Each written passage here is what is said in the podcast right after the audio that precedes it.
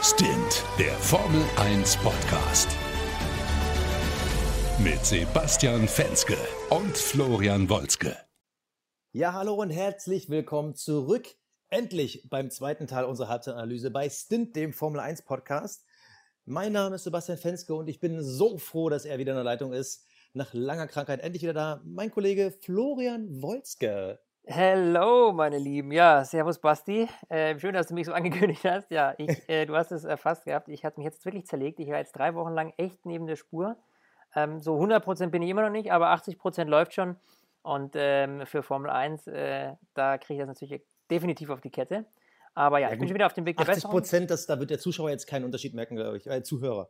Ah, ah, ich glaub, glaub, ja, das werden wir sehen. Das werden wir sehen. Ich, meine, meine Performance, die ist mit 80% schon so gut wie bei dir mit 100%, deswegen du hast recht, merkt man das nicht.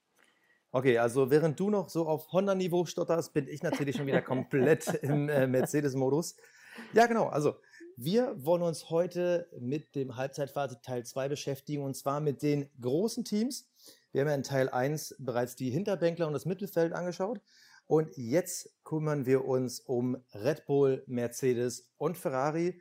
Und ja, weil die Silly Season bisher noch nicht so viel hergegeben hat, würde ich mal sagen, können wir direkt mit unserem Rückblick starten. Hast du Bock? Ja, definitiv, du. Ich hab, bin auf Entzug. Drei Wochen, mein Lieber, ja. Hallo? Ja, ich meine, Entspannungskur, weil ich drei Wochen lang nichts von dir gehört habe. Aber hey, Formel 1 geht natürlich gar nicht ohne, ohne Formel 1 drei Wochen lang, ja. Okay, dann starten wir mal rein. Wir nehmen wieder das Ranking, so wie die Teams aktuell in der Herstellerwertung äh, positioniert sind. Und da aktuell auf Platz 3 mit 184 Punkten Red Bull, also Red Bull Racing, ähm, mit den Fahrern Daniel Ricciardo und Max Verstappen. Ganz ehrlich, Flo, elf Rennen sind jetzt vorbei. Max Verstappen aktuell nur Platz 6, 67 Punkte, fast doppelt so viel. Ricciardo ist es für dich jetzt nur Pech gewesen, ist es Zufall gewesen oder fahrische Fehlleistung? Warum, was sagst du zu Max? Ja, du hast jetzt äh, da ganz wichtige Punkte genannt und ich finde ehrlich gesagt, das ist die Kombination, die das bei ihm gemacht hat. Also muss man wirklich so sagen, weil äh, ich meine, er hatte schon viel Pech. Ja, definitiv, gar keine Frage. Aber ich finde, ein Max Verstappen, ähm, das ist das, der hat diesen Entertainment-Faktor, ne, den wir alle so schön gerne sehen, ja, weil es auch oft mal kracht.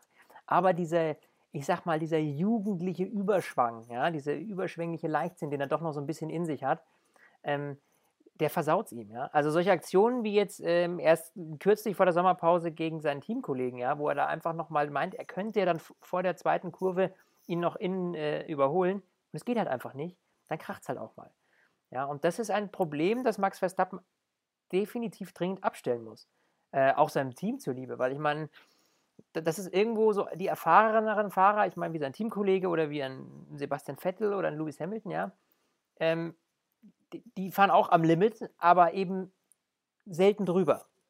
Und, und Max ist schon so einer, der, ja, der gern mal einen, ja, über die Stränge schlägt. Und da finde ich, da muss er so ein bisschen auch ein bisschen an sich selber knabbern, ja. Ähm, aber klar, Pech ist natürlich definitiv auch dabei. Ja. Also, ich kann deine Meinung irgendwie nur so halb teilen. Also, ja, Pech ist da und ja, da war ein bisschen auch jugendlicher Übermut. Also definitiv äh, im letzten Rennen, ja, das hätte er, das, das war mehr als unglücklich, das war schon dumm. Also ja, das war. Da, da definitiv. Weiß, kann man es, also ich würde jetzt mal so weit gehen und sagen, das war definitiv Absicht. Er wollte Ricardo einfach abschießen. Und das Na, hat er mit. Also, das würde ich jetzt Erfolg ihm nicht geschafft. zutrauen, weil Ach, er komm, damit also, in Gefahr läuft, sich selber rauszuballern. Ne? Aber ja, aber das Ding ist, die einen sagen, es war ein klarer Verbremser, die anderen sagen, er hat ihn abgeschossen. Man sieht in dem Moment, er will unbedingt diesen Platz behalten und er geht einfach über eine Grenze hinaus, weil wo soll denn Ricardo noch hin? Und es war ja nicht nur so ein kleiner Rempler, dass sich irgendwo die Reifen berührt haben. Wir haben danach gesehen, Ricardos Auto hat ja fast geblutet. Ja, der hat den kompletten also, Kühler weggeballert. Hat ihn, der hat ihn ordentlich äh, erwischt und Ricardos Reaktion, äh, das wissen wir ja auch noch, was der, den ich denke, der es war. Und die Antwort war einmal nur ja. Und ja, seine Reaktion am Funk, wir brauchen nicht drüber reden, wir sind ja hier FSK 18. Aber das war ganz klar, wie Ricardo ihn sieht und so sehe ich ihn auch. Also letztes Jahr war er stark, da hat er uns alle überrascht, aber auch nur, weil wir von einem 18-Jährigen irgendwie nichts erwartet haben. Aber dieses Jahr, ich meine ganz ehrlich, selbst da, wo er ins Ziel gekommen ist, einmal dritter, dritter Platz. Okay, kann man machen. Einmal vierter Platz, ja, und dann habe ich dreimal Fünfter und insgesamt fünfmal ausgefallen. Selbst in den Rennen, wo er da war, also jetzt, wo er nicht ausgefallen ist, hat er jetzt auch nicht komplett überragt. Also, nee, es fehlt ihm halt an Konstanz. Also. Ja, ich meine, von, von den fünf Ausfällen waren vier wirklich technischer Natur. Ja, die, die kann man immer nicht ankreiden. Die kann man ja immer nicht ankreiden, aber. Nee, das war wirklich Pech. Aber wie gesagt, in den Rennen, wo der hätte da sein müssen, ähm, da habe ich nichts gesehen. Und ganz ehrlich, ich habe ein bisschen das Gefühl, als wäre dieser, diese, dieser jugendliche Leichtsinn so ein bisschen weg. Verstehst du, was ich meine? Also, Na, du meinst das Feuer in ihm. ja, nee, das Feuer ist noch da, dass er in den Zweikämpfen wirklich ja, über die Grenzen geht. Aber ich sehe es irgendwie nicht mehr im Rennen, dass man das Gefühl hat, okay, der holt jetzt 110 Prozent aus seinem Auto raus. Ich meine, wir sehen das bei einem Vettel. Der hat schon über. Wir sehen das äh, bei einem Hamilton teilweise. Wir haben es bei Bottas auch schon mal gesehen. Zu denen kommen wir alle noch. Aber ähm, so ein Ricardo, der holt irgendwie 100 Prozent raus. Und so ein Verstappen, da habe ich irgendwie das Gefühl gehabt, es waren halt irgendwie nur so 80 bis 90. Ja, aber vielleicht, also, vielleicht ist er ein bisschen frustriert, weil er ähm, kein siegfähiges Auto vor die Nase gesetzt bekommen hat. Ich meine, da gibt es ja auch ähm, Rumors ne, in die Richtung, dass er da ähm, ja nicht unbedingt äh, mega glücklich ist bei Red Bull. Aber ist das ein Grund? Ich meine, in seinem Alter, er ist so jung, er ist gerade frisch da. Im Grunde genommen kann er ja eigentlich von Glück sagen, dass er überhaupt in so einem geilen Team fahren darf, ja. Und, und diese Chance bekommen hat. Und jetzt dann da irgendwie, boah, weiß ich nicht, da den Schwanz einzuknicken und zu sagen, oh, jetzt läuft es halt mal nicht und deswegen gebe ich jetzt nicht mehr voll Power. Ich weiß nicht, ob man sich das als Formel-1-Fahrer leisten kann. Ja, vor allem in dem Alter. Das Ding ist, na klar, wir haben ihn ja auch letztes Jahr gemocht und auch dieses Jahr gucken wir ihm gerne hin, wenn er so ein bisschen arrogant ist, wenn er so ein bisschen über die Stränge schlägt. Aber äh, verdammt nochmal, der Junge hat noch 10, 15 Jahre Karriere vor sich. Locker. Und man muss auch nicht alles am ersten Tag gewinnen. Und nur mal so als Statistik. In insgesamt drei Rennen sind Ricardo und Verstappen ins Ziel gekommen. Einmal hat Verstappen gewonnen, in Anführungsstrichen, und zweimal Ricardo. Und das zeigt für mich natürlich fernab von Strategie und was da noch drumherum passiert ist, dass, es momentan so ein bisschen so ein Konflikt ist zwischen dem, wo er sich sieht und das, was er macht. Letztes Jahr hat er sich irgendwie keine Gedanken gemacht. Dieses Jahr denkt er irgendwie, ich muss da irgendwie äh, um die Podestplätze und den Titel mit, mitfahren. Und vielleicht blockiert ihn das. Ja, ich meine ganz ehrlich. Ich sag, ein bisschen dieser ja. jugendliche Leichtsinn ist verloren gegangen. Das Feuer hat er immer noch in den Duellen, aber bei allem drumherum, finde ich, merke ich es nicht mehr. Und da, da, kommen wir auch direkt zu Ricardo. Bei Ricardo habe ich eher das Gefühl, während er jetzt die letzten ein, zwei Jahre so immer das Gefühl hatte, oh, ich bin irgendwie nur so hinten dran, hat er sich mittlerweile an die Rolle gewöhnt und fährt viel entspannter und dementsprechend sind seine Ergebnisse auch viel, viel besser was ich an ihm sehr schätze, ist, dass er ein unglaublich konstanter Fahrer ist. Ja. ja also das hat er wirklich drauf. Also der, der, der hat im Grunde eine, eine wirklich eine straighte Performance, ähm, die, die wenig Ausreißer nach oben und unten hat. Also ich sehe ganz ehrlich gar keine Ausreißer nach unten. Also ich bin auf jeden Fall ja. bei dir in Sachen Konstanz, weil er ist dreimal Dritter geworden. So. Natürlich, vor ihm liegen drei Fahrer, Vettel, Hamilton, Bottas. Einmal hat er in Spanien den dritten Platz abgestaubt, da ist Bottas ausgefallen, aber er ist auch zweimal Dritter geworden, wo halt vor ihm keiner ausgefallen ist. Gut, da, da war jetzt äh, das Rennen äh, mit Baku, klar, da hat er gewonnen. Monaco ist immer noch ein bisschen special, aber auch Österreich, er ist dann einfach da. Er ist für mich so der, der Thomas Müller der Formel 1, weißt du? Der, der, der ist irgendwie so, Thomas Müller, der kann sich 90 Minuten verstecken und ist dann da und Ricardo ist genauso. Den siehst du das ganze Rennen nicht einmal im Bild und dann passiert irgendwo irgendwas Bescheuertes, um es mal so zu sagen, und dann ist er da. Und das finde ich an den Typen so geil. Und für mich ist er in dem Team dieses Jahr definitiv der Nummer 1 Fahrer. Also ja, allein, doch, also nicht nur von der Leistung, auch, ja. von der Konstanz, sondern auch von diesem Mindset. Ja, also gebe Ricardo ich dir aber ist für mich. Ja, aber Ricardo ist, Ricardo ist viel weiter. Also ganz ehrlich, im Kopf äh, ist der natürlich wesentlich erwachsener, wesentlich strukturierter. Ähm, und, und, und ich glaube auch, dass er einfach ähm, ein ganz anderes Gefühl schon für, die, für, die, für, für das Rennen hat, ja, für die Formel 1 generell hat als Max Verstappen. Also ich glaube, ganz ehrlich, auch wenn der Max Verstappen, aus dem wird mal noch ein richtig guter Rennfahrer, ja, und er hat ja schon zwei Kämpfe, die sind wahnsinnig gut am Limit, ja, wenn wir nur an den letzten hier denken mit Vettel, ähm, das war ja genial, ja. Da über mehrere Kurven verteilt, immer wieder hin und her, grandios. Ja? Ähm, aber was ihm einfach fehlt, ist, dass er, dass er noch nicht so, ich habe noch nicht so das Gefühl, dass er so richtig, so richtig angekommen ist, weißt du, dass er so richtig realisiert hat, so, Ja. wo, wo er gerade ist. Ja? Das ist so mein Empfinden irgendwie. Er ist noch so ein bisschen so hin und her, weißt du, er ist so, so, so, so, so, so ein Hüpfer. Ja. Und Ri- Ricardo, bei dem habe ich auch das Gefühl, für den ist das Team an erster Stelle. Max, der fährt immer noch so ein Rennen für sich alleine und Ricardo weiß, ey, Ja. wir müssen halt gucken, dass wir unsere Punkte zusammenkriegen, weil, okay, der Vorsprung jetzt in der Herstellerwertung, das sind 83 Punkte auf Force India, da wird in, in 99% der Fällen passiert da nichts. Aber Ricardo ist auch da und der weiß, wie wichtig die Punkte fürs Team sind. Er selber kann bei der WM nichts reißen. Aber er weiß ganz genau, das Team ist an erster Stelle, das ist super wichtig, weil, sagen wir mal so, wenn ja, dann irgendwie ein Dietrich Mateschitz dann irgendwann äh, keinen Bock mehr auf Formel 1 hat, dann sagt er von heute auf morgen so, nö, hab keinen Bock mehr. Äh, und, und das wird er machen, wenn er irgendwann nicht mehr sieht, dass der Erfolg in greifbarer Nähe ist. Und so ein Ricardo will halt immer wieder zeigen, hey, wir sind nicht so weit weg. Ja, Aber ähm, und der ist auch die Ruhe, der ist auch die Ruhe selbst, der Mensch. Ja? Also du wirst von ihm selten einen Ausfall erleben. Ja, ja, äh, das ist ja die Grinsebacke äh, schlechthin, der genau, Ricardo. ja, echt, aber wirklich. Ja. Also, Also ich liebe es, wenn er da einfach in jedem Interview einfach so diesen Strahlemann gibt. Ich glaube, bis auf die äh, Konferenz oder eine Pressekonferenz, falscher Wort, bis auf die Interviews nach Ungarn, hat er halt immer gelächelt. Da war immer dieses Pferdegrinsen da. Das, also jetzt nicht negativ gemeint, sondern der, der grinst halt über das ganze Gesicht. Total geht's halt cool. einfach richtig gut, ja. Ja. Aber was, was, was hältst du von dem Red Bull an sich, also von dem Auto? Ist es wirklich so, dass das nur der Motor ist? Ich habe nämlich das Gefühl, dass dieses Jahr auch das Paket drumherum, also Sie wissen ja, der Adrian Newey, der war ja am Anfang nicht ganz insolviert, der war ja bei anderen Projekten noch mit drin, der kam erst später dazu. Aber ich habe auch das Gefühl, dass so die, die Leistungsstärke der früheren Jahre aus dem Chassis heraus, die ist nicht so richtig da. Also der Red Bull ist nicht nur für mich eine, ein Auto mit schlechtem Motor, irgendwie funzt das für mich. Ich habe das Gefühl, dass sie diese Entwicklung mit den breiteren Reifen, dass die, äh, also die, die, das komplett neue Autoformat, dass sie das irgendwie nicht ganz hingekriegt haben. Ja, aber weißt du, dass mich das eigentlich, dass ich das sehr kurios finde, weil eigentlich stand doch Red Bull immer für diese Perfektion in Sachen Aerodynamik. Ja, sie waren immer die Perfektionisten, um wirklich das kleinsten, den kleinst, das kleinste Gramm Abtrieb mehr noch rauszubringen aus dem Wagen. Ja? Also das haben sie echt gut hingekriegt. Und jetzt, wo wir ein Reglement haben, in 2017 seit dieser Saison, das ja noch mehr auf Aerodynamik ausgelegt ist, wo du noch mehr Möglichkeiten, mehr Freiheiten hast in dieser Hinsicht, dass sie deshalb jetzt, dass sie da nicht so extrem gut performen, das verstehe ich ehrlich gesagt nicht ganz. So wie du schon gesagt hast, ich bin da ähnlicher Meinung wie du. Ich kann es nur nicht ganz nachvollziehen, weil es ja eigentlich das Steckenpferd von Red Bull ist, die Aerodynamik.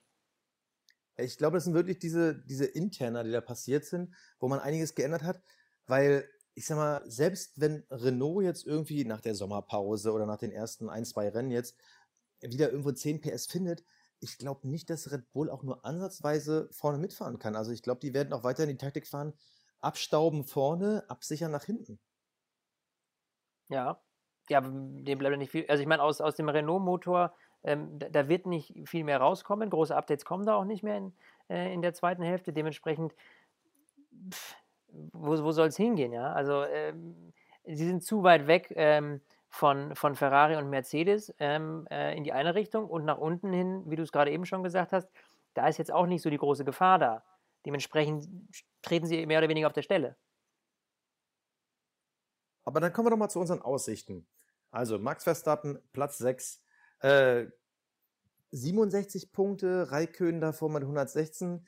Siehst du Verstappen irgendwie noch nach oben klettern? Ich meine, theoretisch der Abstand nach hinten zu Perez sind 11 Punkte. Also die Gefahr ist eher nach hinten. Aber siehst du irgendwie, dass Verstappen irgendwie seinen sechsten Platz noch verändert? Wird Nee. er noch irgendwie nach oben unten gehen? Mm, Ja, ich glaube, er ist zu weit weg von, äh, von, von, von, von Kimi und Danny. Ähm, und äh, nach oben hin, glaube ich, eher wird, wird, es, wird es schwierig. Aber ich glaube eben auch genauso wenig, dass er jetzt da groß, groß verliert. Ich meine, die haben ja ein relativ solides Auto noch, ähm, auch, auch wenn es diese Mankos hat, die wir gerade beschrieben haben. Aber ähm, ich glaube, er muss sich echt ähm, versuchen zusammenzureißen ja, und, so eine, und unter seiner Konstanz arbeiten. Weil nur wenn er das schafft, ja, dann hat er auch wirklich eine Chance, ähm, auch in, in, in Zukunft ähm, ja, mitreden zu können. Ne? Weil im Ja. Moment, also dieses Jahr hat er in meinen Augen also schon mal von der Performance her ganz klar gegen seinen Teamkollegen verloren. Und ähm, unabhängig von dem Pechfaktor, den er hatte, ja, auch von seiner Konstanz und von seiner ganzen Leistung her. Ähm, und wenn er da nicht an sich arbeitet, dann, dann sehe ich da keinen Aufwärtstrend. Aber klar, ich kann mir, ich meine, gerade in dem Alter, in dem jungen Alter, der fährt heute so, morgen so. Vielleicht kriegt er die Kurve, vielleicht legt es bei ihm einen Schalter um. Ich würde es ihm wünschen, er ist ein junger Fahrer, ich meine, er ist ein guter Fahrer. Ähm, jetzt muss er das nur noch auf die Strecke bringen, ja, weil er kann was.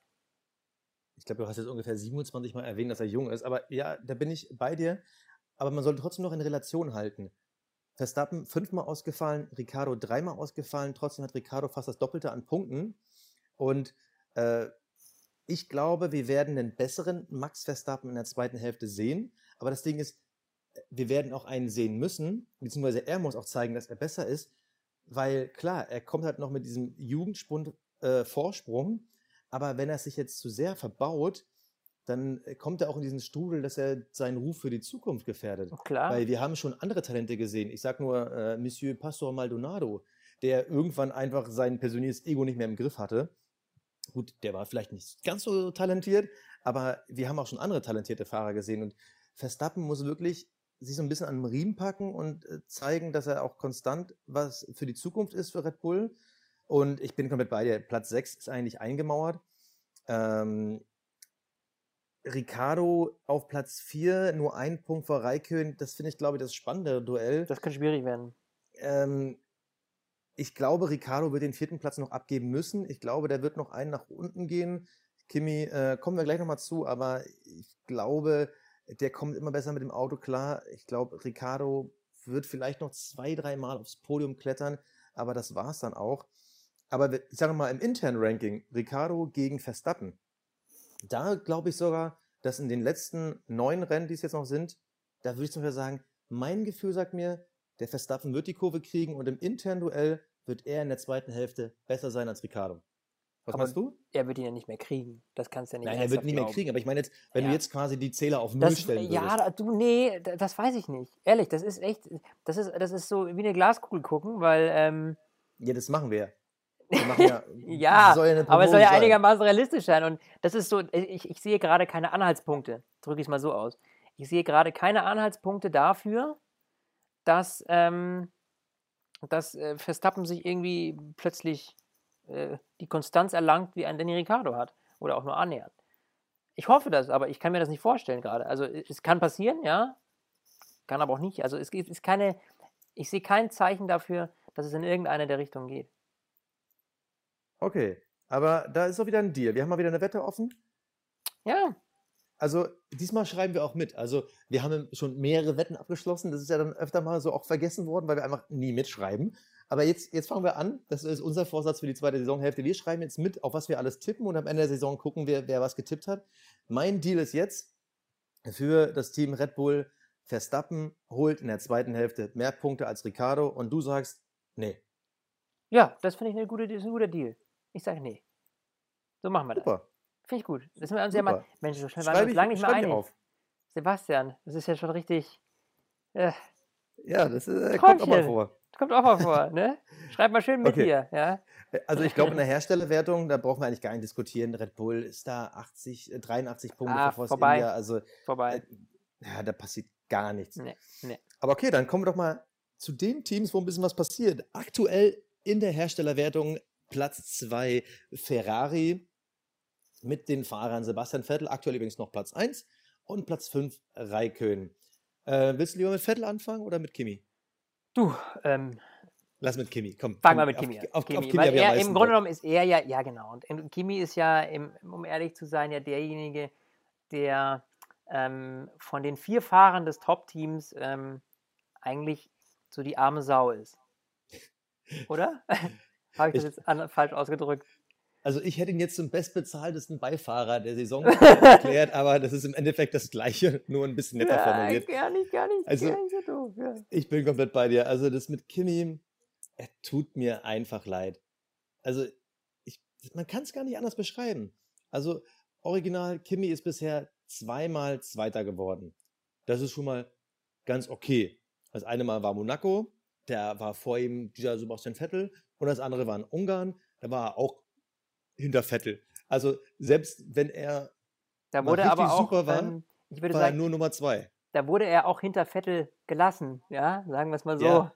Also, Also seit Saisonbeginn eigentlich wirklich die Arschkarte gezogen. Ich meine, Monaco war original beste Rennen und schon da war allen sofort klar, nee, Kimi, äh, auf dich setzen wir eigentlich gar nicht. Also ich weiß gar nicht, ob man bei Wettanbietern überhaupt noch auf äh, Kimi Räikkönen äh, Fußball, äh, Fußball, äh, Formel 1 Weltmeister tippen kann, weil es ist eigentlich gar nicht möglich, weil bei keinem Team ist so klar, wer hier Nummer 1 und Nummer 2 ist, außer vielleicht bei Renault, äh, wie bei Ferrari. Er tut mir ein bisschen leid, weil ich mag ihn so. Ja, ja, aber er, ähm, ja, der, der hat im Grunde genommen seinen Platz im Team ähm, einbetoniert. Und das ist nun mal die Nummer zwei. Ja, und wir Ja. hatten dieses Thema ähm, Stallorder lange durchdiskutiert bei, unserem, bei unserer Rennanalyse von Ungarn. Und äh, das ist bei, bei ähm, Ferrari im Gegensatz zu Mercedes, ja, aber bei Ferrari ist das eindeutig. Und er wird, ähm, die werden versuchen, um jeden Preis die Weltmeisterschaft zu holen, koste es ähm, ja, die, die freie Fahrt unter den, unter den äh, beiden Teamkameraden. Und Also nur mal so für die Statistik. Elf Rennen hatten wir bisher. Vettel ist immer ins Ziel gekommen. Kimi ist einmal ausgefallen. Aber zählen wir mal trotzdem elf Rennen. In diesen elf Rennen ist Kimi zehnmal hinter Vettel ins Ziel gekommen. Ich glaube, in keinem Team sieht es so schlecht aus. Es ist einfach schade, weil ich den Typen halt so geil finde. Aber man muss auch feststellen, er kam jetzt mit dieser neuen Autogeneration einfach nicht so klar. Also das hat man in den Qualifyings gesehen und auch im Rennen. Es war halt irgendwie bestimmt, dass er einfach nur so hinterher tuckert. aber du bist doch immer der Meinung, in der zweiten Saisonhälfte kommt Kimi Räikkönen. Ja, das ist wirklich immer so. Und da gebe ich auch diesmal wieder Brief und Siegel drauf. Genauso wie bei Hülkenberg. Das sind immer die Fahrer für die zweite Saisonhälfte. Die brauchen immer so ein bisschen Zeit, sich an ein Auto zu gewöhnen. Und ich glaube, wir werden einen stärkeren Kimi in der zweiten Saisonhälfte erleben. Was aber nicht heißt, dass er damit automatisch öfter mal vor Vettel landet. Weil jedes Mal, wenn er eine Position vor Vettel liegt, kriegt er einen kleinen Anruf im Auto und sagt, so, ah, Kimi, mm, schwierig. äh, ähm, guck doch mal die Bremsen, also deiner nächsten Kurve, versuch mal auf Null runter zu bremsen, einfach nur um zu gucken, ob die noch funktionieren. Ja, richtig, genau. Und dann wird es auch vielleicht Also- ein bisschen wärmer. Ne? Ja, also. Ah. Oh, die Reifen, du. Ich und dann ein weiß. rotes Auto, das könnte auch die Feuerwehr sein, einfach durchlassen, ne? Ah, Einfach durchlassen, wie im Straßenverkehr. Und du, äh, ah, ich Also- weiß nicht, Kimi, auch wenn du sagst, die halten noch fünf, sechs Runden, komm mal lieber rein. Ja, sicher, sicher. also, ich finde es so schade, weil ich hätte es Kimi gegönnt, dass er irgendwann nochmal um WM-Titel mitfährt. Aber ich glaube, solange Vettel da bei Ferrari fährt und ich glaube, das wird länger sein als Kimis Zeit bei Ferrari, wird er immer die Nummer zwei bleiben. Das ist schade, weil irgendwie ist er ein cooler Typ. Er ist das Gegenteil von einem äh, Ricardo. Ricardo lächelt immer. Kimi, ich weiß nicht, hat der schon mal gelächelt? Gibt es Foto, wo Kimi Räikkönen lächelt? Nee, das ist bei ihm genetisch nicht vorgesehen. ja, aber trotzdem finde ich ihn genauso cool wie Ricardo. Und ich, ich, ich mag es auch, ihn so ein bisschen fighten zu sehen. Das ist bei dem immer so, das ist irgendwie so anders. Du merkst halt so, wenn wenn du, wenn du irgendwie siehst, wie, wie ein Vettel angreift, dann merkst du richtig, oh, der hat das Messer zwischen den Zähnen, der ist, der ist heiß und in der nächsten Kurve, dann kühlt er wieder runter und dann wird er wieder heiß. Und bei, bei Kimi weißt du ganz genau, der ist total cool. Zieht raus, entweder vorbei oder zieht wieder hinter. Ja, der macht das ganz. Ich, das spürst du richtig im Cockpit. Der ist total lässig. Da ist halt einfach keine Emotion dahinter. Also zumindest nicht, nicht offensichtlich. Die ist bestimmt irgendwo tief in ihm drin, aber die kommt Nee, halt nicht nee, ans Ober, nee, an die Oberfläche, ne? Nee, Kimi hat keine Emotionen. Okay, hat er nicht. Äh, auch auch genetisch nee, nicht also- vorgesehen. Nee, nee. Nee, also da, möchte ich Deswegen regt er sich auch nicht auf, Aussage. im Grunde genommen. Ne? Ich würde jetzt eigentlich erwarten, dass ein Kimi sich mal vollkommen auslässt über seinen Arbeitgeber, seinen derzeitigen. Ja. Aber er weiß Aber halt, meinst du, das, wird ihm das was bringen? nee, das wird ihm nichts bringen, aber uns. Ja, könnten wir mal sagen, aber er liegt 86 Punkte zurück bei noch neun Rennen. Also da, die Allein- Frage ist, Allein, äh, dass er hin. Hm? spinnen wir mal ein bisschen rum. Also es würde jetzt weit, weit, weit, weit gesponnen. Aber jetzt stell dir mal vor, der Vettel würde jetzt irgendwie mit Max Verstappen das Glück tauschen und der würde jetzt erstmal drei Rennen ausfallen. Stell dir mal vor, Ferrari käme irgendwie drei, vier Rennen vor Saisonende in die Misere, dass irgendwie zwischen Vettel und Kimi äh, von den Punkten her kein Stück Papier mehr zwischenpasst. Also dass die irgendwie mit ein, zwei Punkten Abstand äh, zusammenliegen. Also ich glaube, das wäre der Worst Case. Das wird nicht passieren, aber stell dir mal irgendwie vor, Kimi würde drei Rennen vor Schluss weil irgendwie der Zufall es wollte und Vettel nur Pech hatte, der würde irgendwie zehn Punkte vor Vettel liegen. Glaubst du, Ferrari würde drei Rennen vor Schluss auf, trotzdem auf Kimi setzen, obwohl die Karten für ihn besser wären? Naja, ich glaube, ähm, sie setzen auf den, der ähm, fürs Team sicherer ist. Sie gucken sich die Statistik an und sagen, pass mal auf, ja, der macht es wahrscheinlich eher als der und dann ähm, helfen wir dem, ja. Weil. Ja, also ich glaube, da geht es nicht mal um Statistik, es ist einfach dieses. Glaubst du, dass es eine, dass eine persönliche Nummer ist? Nee, also ich glaube nicht, dass sie ihn nicht mögen. Ich glaube, das ist ein saucooler Typ und ich wette, der war schon mit jedem da Bier trinken. Aber ich glaube, dass wir einfach, ich meine, also ich als Fan würde jetzt Vettel schon vom Fahrischen her besser einschätzen als Kimi. Ich glaube, du siehst das nicht anders. Ich glaube, ich ja, würde immer auf den besseren Fahrer äh, tippen, solange wie der noch genug Chancen hat. Ich meine, wenn es jetzt das letzte Rennen wäre und Kimi hätte zehn Punkte Vorsprung, klar müsste dann Vettel für ihn fahren. Aber ich glaube, wenn es noch drei Rennen wäre, würde ich ganz klar sagen, eher auf Vettel. Und ich glaube, das denken die Ferraris die auch. Tja. Ja, gut, Vettel ist. Sie werden so oder so auf Vettel setzen, unabhängig wie die Punktelage ist, ja, weil ich glaube auch, dass, dass ähm, weil Vettel eine, eine höhere Garantie hat, verstehst du? Ja. Zu performen. Und deswegen, und weil, weil Vettel hat auch nochmal so dieses, diese letzten 2%, weißt du, die vielleicht noch rausgeknebelt werden können. Und das schafft Kimi aber nicht. Bin ich komplett bei dir. Also, ob, obwohl ich es mich ja gar nicht traue zu sagen, aber ich glaube sogar, dass Kimmys WM-Titel damals, das war auch ganz schön viel Glück mit bei. Also, so weit möchte ich mich mal aus dem Fenster lehnen. Das war immer ein Top-Fahrer, aber der ist, eigentlich gehört er in die Gruppe Mark Webber, immer Top-Fahrer, immer mit bei. Er hätte nie groß was bekommen und ich glaube, Kimi hatte damals echt saumäßig viel Glück. Und ja, ich glaube, wir sollten uns so lange an ihm erfreuen, solange er, solange da, er noch ist. da ist. ich traue ihm auch zu, dass er am Ende der Saison sagt, ja, jetzt einfach mal überhaupt keinen Bock mehr. Und dass er dann einfach aufhört. Ja, könnte passieren. Also Vettel, geile Saison. Also ja. da, da, merkt man wirklich den Unterschied, was du vorhin selber gesagt hast, diese, diese ein, zwei Prozent mehr rausholen. Das ist der Wahnsinn, wie der dieses Jahr fährt und was der aus dieser roten Rakete rausholt ich, ich finde es unglaublich. Also, weißt du aber auch warum? In meinen Augen ist das so, weil er weiß, er könnte jetzt mit diesem Wagen, er könnte es schaffen. Weißt du, es ist so, selbst wenn der Wagen noch ein bisschen schlechter ist als der, als der Mercedes, ähm, weiß er, wenn er sich richtig, wenn er richtig Stoff gibt, ne, dann hat er die Möglichkeit, das Ding zu reißen. Und ich glaube, das gibt so eine Motivation bei dem Jungen, der holt da einfach immer das letzte Ströpfchen noch raus. Der hat es einfach drauf. Ja, das ist der Wahnsinn.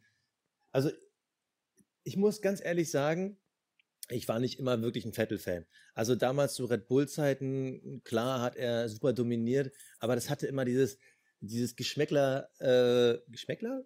Geschmäckler. Wie heißt das bei euch nochmal? Geschmäckel. Geschmäckle. Aber das, ich gar nicht, das kommt doch aus Schwaben ja. oder so. Das habe ich eigentlich gar nicht. Ich weiß gar nicht. Ich glaube, das ist, das kommt äh, naja, Schwabenland. Es, also es hatte früher immer dieses Geschmäckle, dass er einfach ein krass überlegenes Auto hatte. Und ich glaube, das war zum Teil auch richtig, aber er hat auch Mark Webber damals brutal wegdominiert, das darf man nicht vergessen. Aber es hatte halt immer dieses äh, Geschmäckle ah. äh, von wegen, ja, der hatte einfach ein krass gutes Auto, der ist gar nicht so ein krass geiler Fahrer. Und ich finde, dieses Jahr sieht man diesen Unterschied wirklich extrem. Und er, er ist immer noch sehr, sehr weinerlich. Das, das kann man ihm, glaube ich, auch nicht abschreiben. Also es sind immer die anderen schuld. Ja, ja. Da finde ich, fehlt mir noch so ein bisschen dieser, dieser Sprung im Reifeprozess, einfach nur zu sagen, ja, ey, komm, war, war Mist von mir.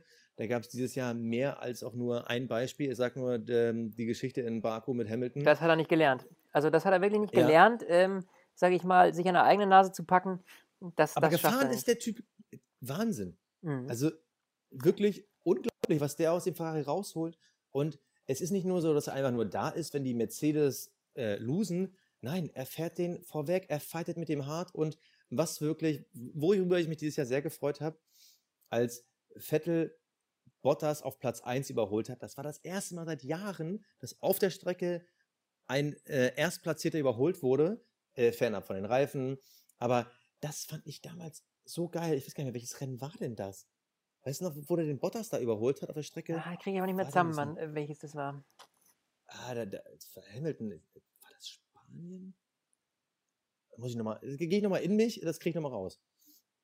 Aber das ist halt der Vettel, den ich immer sehen wollte. Und das ist auch jetzt so, dass ich sagen würde, das ist nicht nur ein Typ, der mal eine Zeit lang Glück hatte und viermal durch Zufall Weltmeister geworden ist. Da musste ich auch als bisher so nicht ganz Vettel-Sympathisant das Ufer wechseln und sagen, ich finde den Typen richtig geil gerade. Ja, und er ist einer und der wenigen super top. Also er ist wirklich, wo man sagen muss, das ist ein Ausnahmetalent. Ja. ja ähm, und, und vor allem diese Konstanz. Ja, ja, vor allem unter was für Bedingungen manchmal auch. Denk an Ungarn, wo ihm das Lenkrad plötzlich schief steht. Also, ja, ich meine, da hat er natürlich den, den, den besten äh, Wingman aller Zeiten an seiner Seite. Das genau, ist wieder bei Kimi. Aber ja. Aber trotzdem, ich, mein, ich meine, darfst ja nicht vergessen, ja. Ähm, trotz, äh, dass er da Kimi hatte oder was, ja, das Ding noch so nach Hause zu fahren, das ist schon enorm. Und wir haben das alle in der Onboard-Kamera gesehen, äh, wenn man sich daran erinnert, äh, wie, wie schief sein Lenkrad stand. Und das wurde ja immer schlimmer. Und der durfte die Curbs nicht benutzen lauter solche Geschichten. Also das, das zeigt dann schon von der Extraklasse, wenn ein Mensch dann in, in so einem, in einem Wagen mit solchen G-Kräften und, und ne, mit, mit so einer Komplexität das Ding so nach Hause fährt, obwohl er im Grunde genommen nach links lenkt und geradeaus fährt. Wahnsinn. Also das ist, das zeigt dann schon wieder, welche, in welcher Extraklasse der, der Junge fährt. Ne? Ja, und ähm, man muss auch sagen, seine Qualifying-Ergebnisse, die waren ja auch echt gar nicht mal so schlecht. Also, das, ich, ich, ich habe noch nie so eine Saison gehabt, wo ich dem mit so viel Spaß zugeguckt habe. Ja, weil es ist auch das, was er liebt, ja, bei Ferrari zu sein und mit einem Ferrari zu binden, das war ja immer sein Traum. Ja. Und jetzt ist das wirklich zum Greifen nahe. Und das ist auch noch eine unglaublich enge, knappe WM. Und das wäre natürlich für, für Sebastian Vettel wäre das natürlich ein Traum, das auch nicht, nicht quasi geschenkt zu bekommen. Ja, wenn jetzt der Ferrari, sage ich mal, genauso ähm, ähm, performen würde wie damals die Red Bull zu der Zeit, als er da ähm, mehrfach Weltmeister geworden ist, ja. Ähm, wenn das ähm, genauso leicht wäre, dann wäre der Titel wahrscheinlich nicht so viel wert wie jetzt. Ja. Also ich lege mich sogar so weit aus dem Fenster, dass ich sagen würde, wenn Vettel dieses Jahr den Titel holt, wir reden gleich über unsere Prognosen, aber wenn Vettel dieses Jahr den Titel holt, dann steuert er in die Richtung Rennlegende. Ja. Also, also dann, dann kommt er irgendwann in die Fe Sphären eines äh, Fanjos, eines äh, Sennas und dann kratzt er auch langsam an dieser Überfigur Michael Schumacher, die ja irgendwo auch ein bisschen über der Karriere von Vettel schwebt. Also natürlich, die sind natürlich nicht in ihren Topzeiten gegeneinander gefahren, aber es war ja immer diese Geschichte, Vettel ist zum Motorsport gekommen wegen seinem großen Idol, Idol. Genau, ja, ja ich glaube, wenn er wirklich in Schumis Auto wirklich diese, diese gleiche Karriere hinlegt, äh, dass er wirklich diesen, dieses Team wieder aufbaut. Das hat Schumi damals gemacht und das hat auch Vettel im Endeffekt dann auch mitgemacht. Ich glaube, dann ist er auch wirklich auf dem besten Wege, eine Legende zu werden. Und ganz ehrlich, davor ziehe ich den Mut. Ja, ziehe ich glatt mit. Also finde ich auch ähm, eine super Sache und ich finde, wie du schon gesagt hast, er hat, eine, er hat eine super Konstanz in dem Ding. Er holt immer alles raus der liefert uns spannende Rennen, der liefert uns auch spannende Zweikämpfe. Ähm, das Einzige, was ihm gefährlich werden könnte, sind seine Punkte. Ähm, die, die Strafpunkte. Er, richtig. Genau. Quasi das Formel 1 Flensburg, ähm, ja. das ihm mir so ein bisschen im Nacken sitzt. Aber ja, wenn er jetzt nicht unbedingt nochmal einen Super-GAU leistet, dann sollte ihn das eigentlich keine Probleme bereiten. Ne? Dann hat er keine Sperre zu fürchten. Aber das ist natürlich so das Einzige, was er so ein bisschen hat eben dass er sich so ab und zu mal sowas leistet. Ähm, ja, und dann diese Uneinsichtigkeit zeigt, die es natürlich auch nicht besser macht. Und das macht es auch nicht bei den Stewards besser. Ja? Ähm, genau, das ist so, das der, ist so ein bisschen aus meiner Sicht der größte Schwachpunkt der ersten Hälfte gewesen, der ersten Saisonhälfte. Vettel hat Top-Leistung gezeigt, er war immer da, aber da geht es eben wieder los, dieses Rumgemoser. Also ich muss sagen, Baku, das habe ich ihm so emotional immer noch nicht verziehen, weil das war irgendwie so nicht so sauber. Mhm. Das, das macht einfach ein Mann nicht. Unsportlich, ja. Aber das haben wir ja, du, da haben wir lange drüber geredet. Das ist, ähm, ja, sowas geht nicht. Ähm, Haken hintersetzen, sowas muss er sein lassen, ja. ja, halt, also sowas bleibt hängen. Ich meine, Schumi, der hatte natürlich auch seine ein, zwei Sachen, aber die waren, ich sag mal, relativ am Anfang der Karriere und der hat sich über die Jahre äh, gewandelt. Und bei Vettel hat man immer noch das Gefühl, so, hm, das, äh, das, das knabbert auch an das, seinem Image, ganz, ganz klar. Ne? Genau. Das ist, das, das ist so, definitiv. Aber ich meine, gut, er, er, er überzeugt durch Leistung. Ja, trotz alledem. Ja. Jeder hat irgendwo seine Macke und die ist bei Vettel so ein bisschen dieses Mimosenhafte, das er hat. Ja, und dieses, diese Uneinsichtigkeit. Aber er hat eine Performance, die er zeigen kann. Ähm, und wenn es darauf ankommt, dann kann er die zeigen und das sollte man ihm schon hoch anrechnen. Ja, und ich meine, das ist, Das ist ein Kampf, den wir dieses Jahr haben zwischen ihm und ähm, deinem Liebling Lewis Hamilton. Das ist, äh, das ist schon genial. Wo wir hier bei von. unserem Ah, aber bevor du überleitest, du wolltest gerade die schlechteste Überleitung des Tages äh, Die bringen. wäre grandios geworden, wenn du mich unterbrochen hättest, ja? Nee. Hallo? Ja, weil ich hatte das Gefühl, du wolltest Kannst du noch was lernen, mein Lieber? Kannst du noch was lernen hier? Nein, nein, nein, nein. Wir sind noch nicht fertig. Und zwar würde ich auch hier gerne nochmal über das Auto reden. Also wir hatten jetzt bei Ferrari mehrere Gerüchte. Das war irgendwie dann Öl ins Benzin und flexible Teile sind da wieder im Gespräch gewesen. Ähm, ich habe so ein bisschen das Gefühl, es liegt natürlich jetzt auch wieder an den Medien, wir sind halt nicht ganz dran. Wir sind ja immer noch ein Fan-Talk. Aber hast du das Gefühl, dass der Ferrari so ein bisschen ein Schummelauto ist? Oder glaubst du, dass es nur so ein bisschen hochgespielt, weil die anderen insgeheim schummeln sie alle so ein bisschen und nur bei Ferrari kriegt man es so ein bisschen mit? Also du hast ja selber die Diskussion mitbekommen. Ja, aber jetzt pass hast du das auf. Gefühl, es ist, ein, es ist, es ist ein, super Auto oder hast du das Gefühl, das ist eher Glück? Nee, also wenn es ein, ich sag dir mal ehrlich, wenn es ein super Auto wäre, dann müsste er ja alle anderen outperformen, sondersgleichen. Was er ja nicht tut. So. Und dass jeder am Limit versucht, die Regeln so ein bisschen zu strecken und zu dehnen, das ist auch klar, weil jeder will irgendwie gewinnen oder besser sein als der nächste Konkurrent. Ja, das ist egal, ob du jetzt hier ähm, zwischen ein Battle hast zwischen äh, Ferrari und Mercedes oder zwischen Renault und Force India. Ja, jeder ist in seinem Bereich, versucht er den Gegner outzuperformen. Und dass man da, dass das, ja, das, sage ich mal, ähm, sich manchmal in Grauzonen bewegt äh, nach dem Reglement, das kann ich mir schon vorstellen. Aber ich kann mir nicht vorstellen, dass jetzt hier eine riesengroße Regelübertretung kommt, weil die wissen natürlich ganz genau, was denen blüht, wenn es rauskommt. Und gerade bei einem Sport, der so, groß, so gut überwacht ist wie die Formel 1, kann ich mir kaum vorstellen, dass sich einer so einen riesen Megaskandal leistet. Ja gut, aber die Regeln für den Ölanteil im äh, Benzin, die wurde jetzt schon angepasst. Also die wurde jetzt reduziert. Natürlich hat man jetzt nie von der FIA Infos bekommen, wer da so ein bisschen im Blick war, aber die Gerüchte sagen ja schon, dass da vor allem auf Ferrari geguckt wurde. Ja, aber so, kam da klar was bei raus? Äh, nö, nicht, dass ich wüsste. Also so, ich habe da auch klar nichts wurde da gehört. angeschwärzt. Ja, da- das, ja, da wurde halt ge gemauschelt.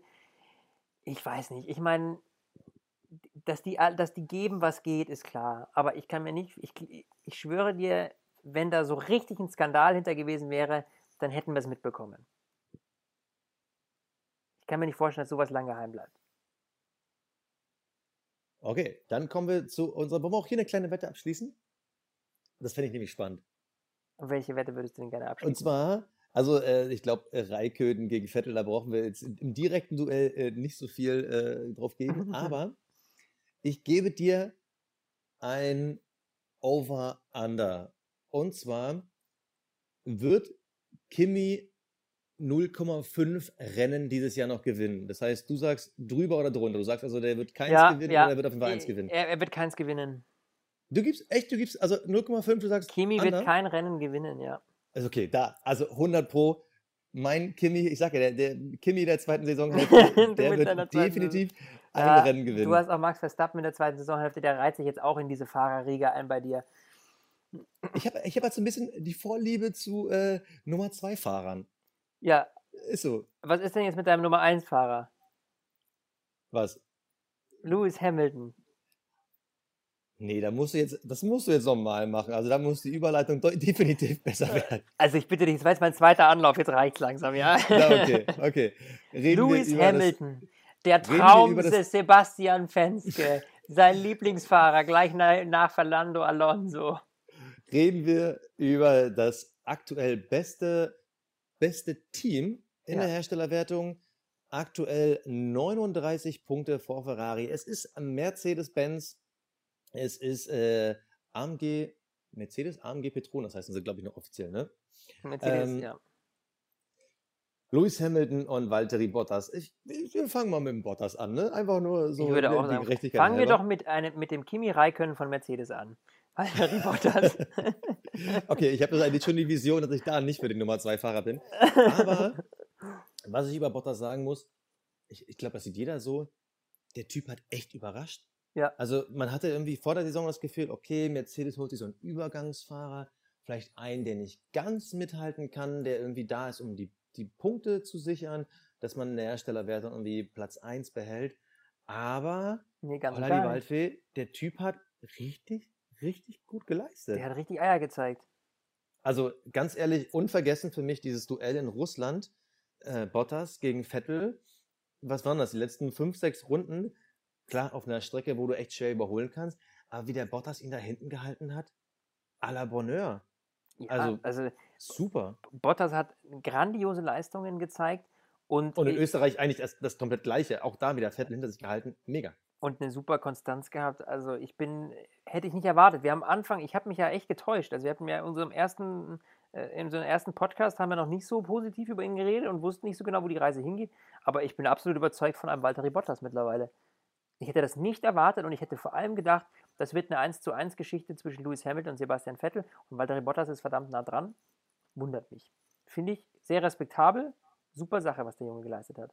Muss ich ehrlich sagen. Aber er ist auch so ein stiller Typ, oder? Ja, äh, er ist halt Finne. Das ist, das Ja, ist äh, das bei ist denen bei irgendwie, denen, äh, ja. die, die werden halt im Eis geboren und äh, sterben im Eis und dazwischen ist nur Kälte. Und Sauna. Ja, st- stimmt. Ab und zu wird's heiß. Aber ey, jetzt, jetzt bin ich mal gespannt. Wir hatten bisher, also ich bin mal gespannt, wie viel, äh, wie schlau du bist, äh, Mr. Formel 1 Insider. Wir hatten bisher elf Qualifyings. Wie steht es in Sachen Qualifying-Duellen zwischen Valtteri Bottas und Lewis Hamilton? Was tippst du? boah, Hamilton war wesentlich besser. Ja, was sagst du von Oh, elf? Was hatten wir? Ja, 7 zu 4. Es steht für Lewis Hamilton 6 zu 5. Ah ja, da war ich ja gar nicht. Na, da war ich ja ja, also äh, man muss aber trotzdem sagen, bei elf Krass. Rennen fast ein Unentschieden. fast ein Unentschieden. Ich dachte echt, der wäre wesentlich besser. Ja, und Ei, das ist ei, halt ei. das Ding. Man hat diesen, diesen Bottas hat man irgendwie nie so richtig auf dem Schirm. Aber, Ja, weil er so ein Leisetreter ist auch, ne? ja, ab- aber er performt aber er halt. performt er ist gut, ja. aktuell, er ist aktuell 19 Punkte hinter Hamilton. Lass so. Hamilton einmal ausfallen und den irgendwie Zweiter Und werden schwupps oder ist Bottas davor. Und also ich, der Typ, Ja, der aber- war wirklich am Anfang der Saison so underrated. Also, das ist Konstanz, kann man schon fast gar nicht sagen. Man müsste ja sogar fast sagen, er hatte sogar Pech gehabt. Er ist ja aufgrund äh, von Motorenproblemen in Spanien ausgefallen. Ich meine, da war er eh nicht so Mhm. weit vorne. Ja, aber ein paar Aber- Pünktchen hätte es geben können. Ja, klar. also, auf jeden Fall. Du. Dann wäre er noch näher dran. Und das ist aber für mich auch der Punkt, wo ich sage, wo ich glaube, ähm, dass ähm, der Unterschied zwischen Mercedes und Ferrari eben äh, im Moment ist, dass bei Mercedes die Stallregie zumindest noch nicht offensichtlich erkennbar ist, weil sie so nah Ja. beieinander liegen. Ja, was heißt erkennbar? Also, wie oft, äh, also wir hatten jetzt einmal das Modell in Ungarn, wo Luis ihn vorbeigelassen hat. Ja, Ähm, Was ja Lewis, sehr number, fair number war. one Sportsman, ne? ja, ja, ja, komm, da hat er sich mal gedacht, okay, ein paar Likes brauche ich wieder, mache ich mal so eine Nummer, ja, dann bin ich auf Instagram wieder die Number One, ja. Gut, aber äh, du hast natürlich recht. Also das Ding ist, bei den Ferraris war die Stallregie deutlich stärker zu erkennen, auch weil man halt weiß, dass die Qualität unterschiedlicher ist. Äh, man muss jetzt sagen, in Russland, da war ja die Geschichte, Bottas hat halt gewonnen, Luis war Vierter. Was wäre gewesen, wenn Luis Zweiter an der Stelle gewesen wäre? Wie hätte Mercedes da reagiert? Das wäre damals das vierte Rennen gewesen. Das war wirklich spannend. Das Ding ist, Mercedes war nie so oft in der Position, dass man die Stallregie hätte nutzen müssen, weil es lag eigentlich meist immer noch ein Auto oder ein zweites Mm, ja, ähm, dazwischen. Und äh, wenn sie direkt hintereinander ins Ziel gekommen sind, dann war es, bis auf jetzt Ungarn, die würde ich jetzt mal rausnehmen, eigentlich immer Luis, der profitiert hat. Also Man ist original, aber jetzt auch- muss ich nur mal gucken, wie oft sie direkt nacheinander ins Ziel gekommen sind. Eins, zwei, eigentlich, ich lasse jetzt mal Ungarn raus wegen der Stallregie, aber eigentlich sind sie nur zweimal unmittelbar hintereinander ins Ziel gekommen und da ist beide Male Luis vorne gewesen. Und da ist wirklich die spannende Frage, wenn Sie jetzt wirklich an der Situation sind, dass äh, Valtteri vor Luis sind einen normalen Rennverlauf, ohne dass davor irgendwas gemauschelt wurde, da ist die spannende Frage, wie sich ab Rennen 12 Mercedes entscheiden würde. tja, Und und das werden wir noch sehen, aber die, aber aus Fairnessgründen könntest du jetzt noch gar nicht sagen Bottas oder müsste man jetzt schon komplett auf WM schalten? Weil Luis ist jetzt in Mhm. Anführungsstrichen nur 14 Punkte hinter Vettel. Ja, aber deswegen, ich finde, das ist, das ist so eng beieinander, dass du noch nicht sagen kannst, hey, der eine ist jetzt gerade mit mehr Chancen dran als der andere. Ja, man geht natürlich davon aus, dass ein Lewis Hamilton der absolute klare Nummer 1-Fahrer ist. Ja, weil er das auch die letzten Jahre mehr oder weniger war, ja. Aber ähm, ich, ich, ich sehe im Moment die so eng beieinander und das ist so unverhofft. Ich könnte mir auch vorstellen, dass Mercedes selber damit ehrlich gesagt nicht gerechnet hat. Nee, ich glaube, die sind sogar wirklich in dieser problematischen Situation zu entscheiden, Mist, was machen wir denn nun? Weil jetzt haben wir einmal angefangen, irgendwie die netten Mercedes-Jungs zu spielen, die ja Teamwork über alles stellen und hier gibt es keine Stallorder. Mhm. Und das haben sie so offenkundig äh, kundgetan, Also das können sie nicht mehr zurücknehmen. siehst du da Mercedes wirklich in, Pro in einer problematischen Situation, dass sie jetzt nicht mehr offensichtlich Stallregie machen Ja, können? ja, definitiv. Das glaube ich Weil das, auch. weil das eine, eine riesen Image-Nummer ist, ne? Das ist jetzt eine riesen Image-Nummer. Die haben sich ja jetzt im Grunde genommen, dadurch, dass sie, wie du schon gesagt hast, dieses Mr. Fairness jetzt äh, spielen, was ich ja gut finde, ja, ähm, damit haben sie Absolut. sich aber ein, ein, natürlich ein Problem geschaffen, ähm, was letztlich die WM entscheiden könnte. Also, da bin ich mal schwer gespannt, was da noch bei rauskommt, aber im Moment äh, finde ich es super, dass wir quasi eine Spitze haben, ähm, bei der drei Jungs irgendwie mitkämpfen und nicht nur zwei. Ich habe übrigens einen Fehler äh, gehabt.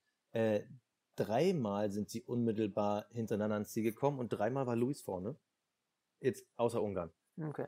Aber äh, genau, ich, ich bin da komplett bei dir. Mercedes hat ja das Problem, wenn jetzt irgendwie im Rennen 15, 16 die Chance bekommt, wirklich die Plätze massiv zu tauschen und zwischen dem ersten und dem zweiten Platz liegen einfach mal sieben Punkte, dass sie wirklich ihre Stallregie entweder brutal verpacken müssen, dass sie quasi Bottas zwingen müssen, irgendwie einen Schaden vorzutäuschen oder irgendwas, weil jetzt eine ganz normale äh, Let Lewis pass for the Championship, das geht eigentlich jetzt gar nicht mehr, weil dann würden sie ihr Image komplett zerstören. Bei, bei Ferrari ist ganz klar, man sagt, man hat einen Nummer 1, Nummer 2 Fahrer. Äh, Also das wird jetzt schon ein Problem und das könnte ein Riesending für Vettel sein. Weil wenn Vettel nämlich seine Konstanz hält, dann wird das für Mercedes ein riesen Eiertanz. Und das ist ja genau. Ja, du, jetzt hast du mal eine ganz subtile Überleitung gemacht. Äh, Hä? Ja, Zu was denn? dann wird das äh, schwierig für Mercedes. Das ist ja quasi jetzt dein Ausblick Richtung, wird es ein Ferrari-Jahr oder ein Mercedes-Jahr? Na, äh, d- du hast schon wieder eine Sache für mich übersprungen und das ist nämlich die Einschätzung von dem Lewis Hamilton. Ich Lewis- möchte mal sagen, Lewis Ah, Ich Hamilton dachte, seines ich Zeichens dreifacher Formel 1 Weltmeister, äh, aktueller Vize-Weltmeister und bisher viermaliger Grand Prix-Sieger in der Saison 2017. Geiler Typ, nebenbei gesagt.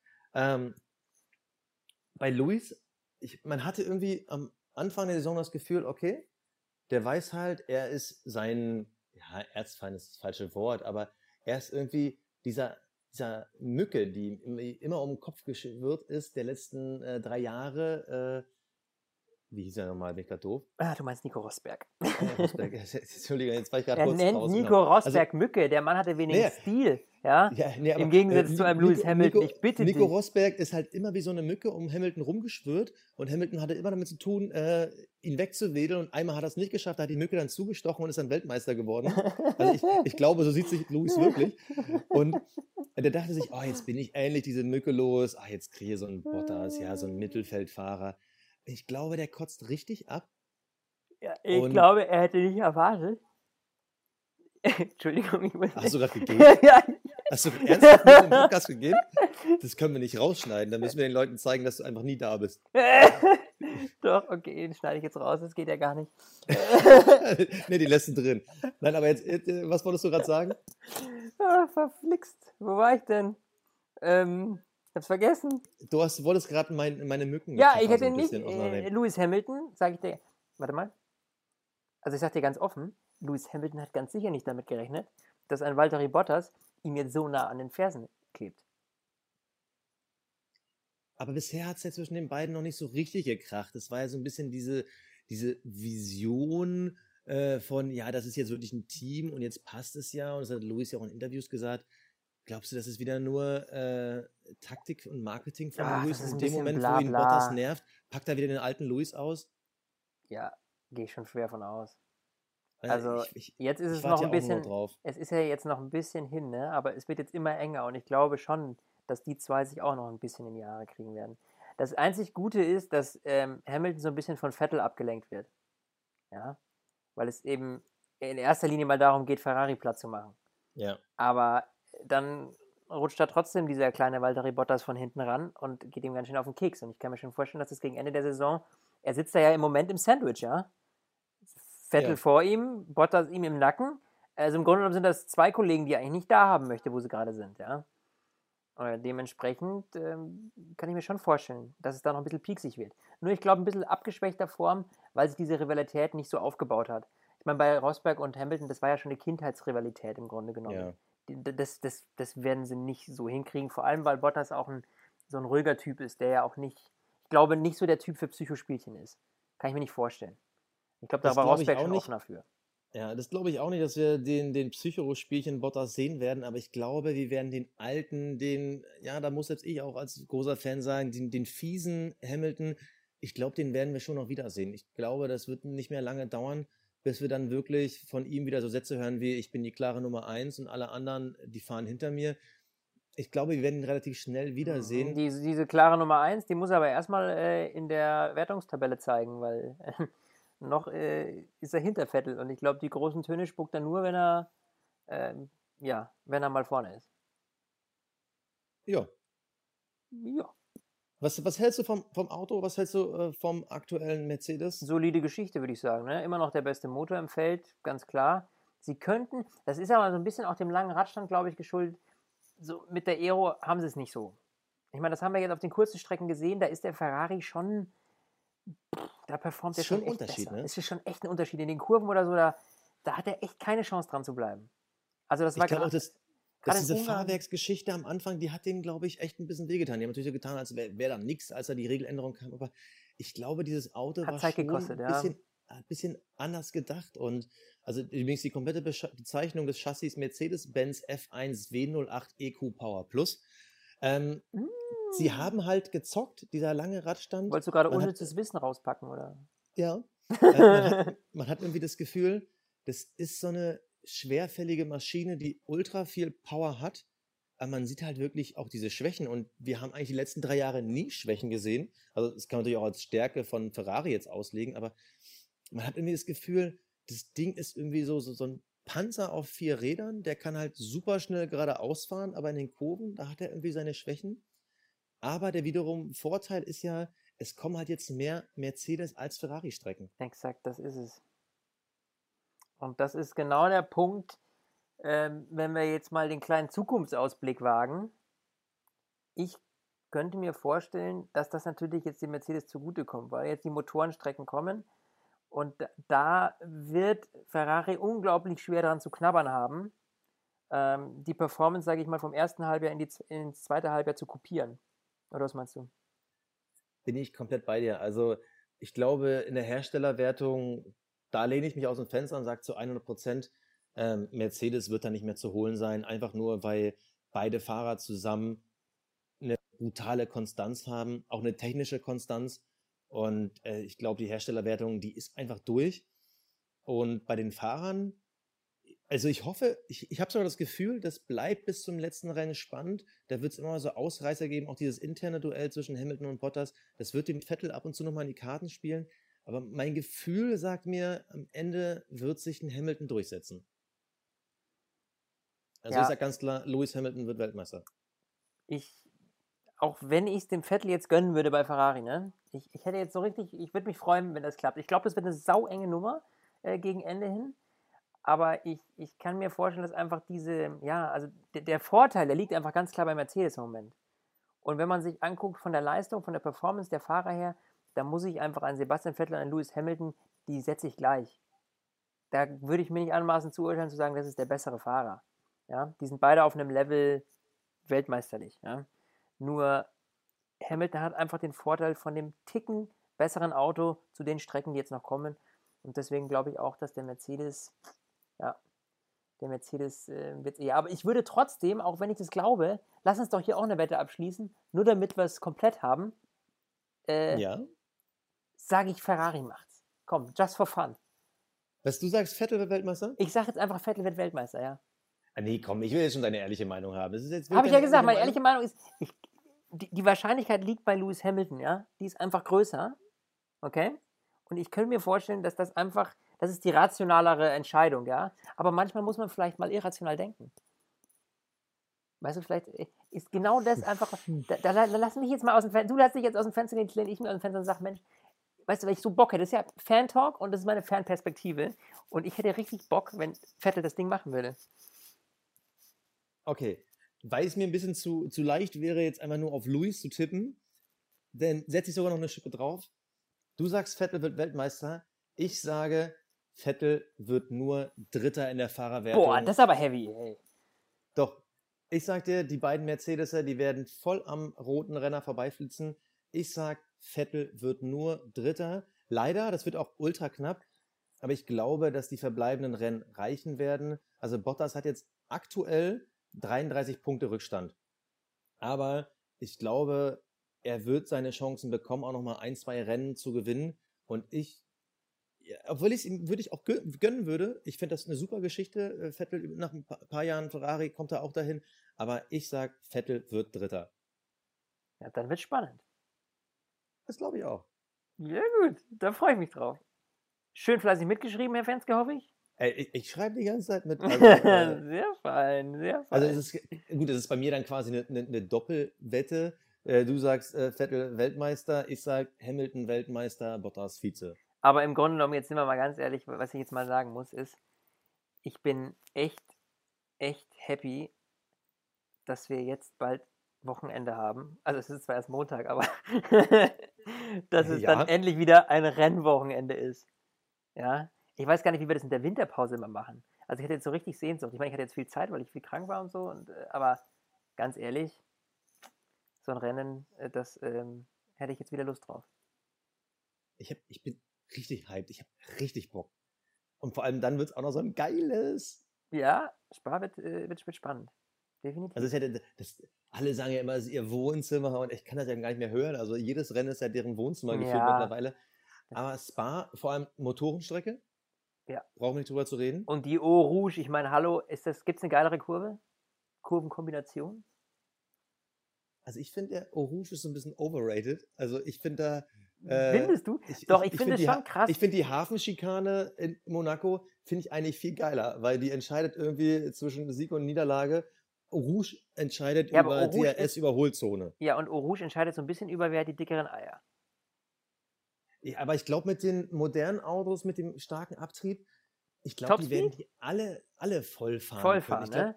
Ich ja. glaube, Rouge ist äh, mit den modernen Autos gar nicht mehr so herausfordernd äh, wie mit den alten. Also ich, ich gehe mal davon aus, bis auf einen Julian Palmer werden alle die Vollgas fahren. ja, die Frage ist, wird es Julian Palmer überhaupt fahren? Aber das ist ein anderes Thema. Wir werden das beleuchten. Ja, äh, ähm, Fenske, ich freue mich auf jeden Fall. Ich habe mega Bock. Ich bin zwar ich äh, im Urlaub am Wochenende, also ab dem Wochenende. Das aber du gibst dir Mühe, das Rennen zu gucken. Ja, definitiv. Ich werde mein Bestes geben, mir irgendwo in Griechenland dieses Rennen reinziehen zu können. Ja, definitiv. Das wäre sonst echt ein Skandal. Sommerpause, vier Wochen kein Rennen. Und dann bin ich am ersten Rennwochenende gerade weg wohl ne, und kann es nicht sehen. Das wäre ja, also. Also der, der Druck ist bei nicht. dir schon hoch. Der Druck also ist definitiv hoch. Ich kriege das jetzt hin. Ja ähm, dass wir dann auch schön wieder am Sonntag performen können, dass ihr vor allem wieder einschalten könnt, dass ihr eine neue Folge Stint der Formel 1 Podcast hören könnt. Weil ihr merkt, wir haben richtig Leidenschaft dran, wir haben richtig Spaß dran. Wir freuen natürlich auch, wenn es euch gefällt. Deswegen würden wir uns unglaublich darüber freuen, wenn ihr uns Feedback da lasst. Schreibt uns auch mal eine Rezension im iTunes Store oder bei Soundcloud. Und dann hoffen wir natürlich, dass ihr am Sonntag wieder fleißig einschaltet und mit dabei seid. Basti, es war mir eine Ehre. Mir hat es mega Spaß gemacht. Ich bin froh, dass du wieder dabei bist. Ähm, genau, ich sage das Gleiche. Ich freue mich total auf Spa und vielleicht die Silly Season ist ja dieses Jahr echt eher die Boring Season. Wenn die Woche noch ein paar spannende Infos kommen, werden wir uns auf jeden Fall schnell nochmal mit einer kleinen News melden. Wenn nicht, dann wünsche ich natürlich allen ein super Rennen, dir natürlich einen tollen Start in Urlaub und äh, dass du einen vernünftigen Sitzplatz bekommst und äh, mit ein bisschen Glück das Rennen äh, vielleicht auf Englisch hörst. Ich weiß nicht, ob dein Griechisch so gut ist. Ja, aber ja. Griechisch ein bisschen schwierig, aber ich, ich werde das hinbekommen. Mein Lieber, ich werde das genau. hinbekommen und wir werden am Sonntag das Ergebnis hören. Ne? Bis dann, genau. meine Lieben. Basti, mach's gut. Ciao, ciao. Ja, danke fürs Zuhören. Macht's gut. Stint, der Formel 1 Podcast. Mit Sebastian Fenske und Florian Wolzke.